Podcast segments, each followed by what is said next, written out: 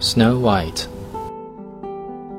Chapter 1 Once upon a time, in a far-away land, in the cold of winter, with broad flakes of snow falling all around, the queen of that country sat looking out the window, and daydreaming about the daughter she had hoped to one day have.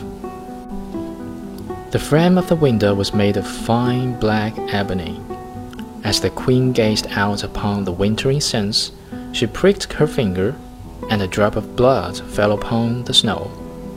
Then she gazed thoughtfully upon the red drop that spread out on the white snow, and said, Would that my little daughter may be as white as that snow, as red as the blood, and as black as this ebony window frame.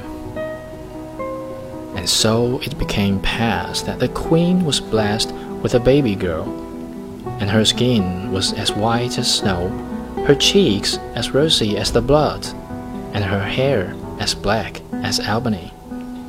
And she was called Snow White. When Snow White was growing into a young woman, her mother, the beloved queen, tragically fell ill and soon passed away. After a long year of grieving, the king remarried. The new queen was very beautiful, but so vain that she could not bear to think that anyone could be more beautiful than she was. She had a magic looking glass to which she used to go, and then she would gaze upon herself in it and say, Tell me, glass, tell me true, of all the ladies in the land, who is fairest? Tell me who. And the glass had always answered, Thou queen art the fairest in all the land.